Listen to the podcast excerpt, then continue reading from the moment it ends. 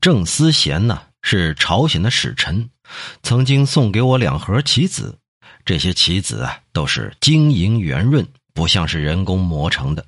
郑思贤就说呀，这黑色的棋子呢是海滩上的碎石，常年被潮水冲刷而成；这白色的呢是小砗磲的壳，也是被海水冲刷磨光的。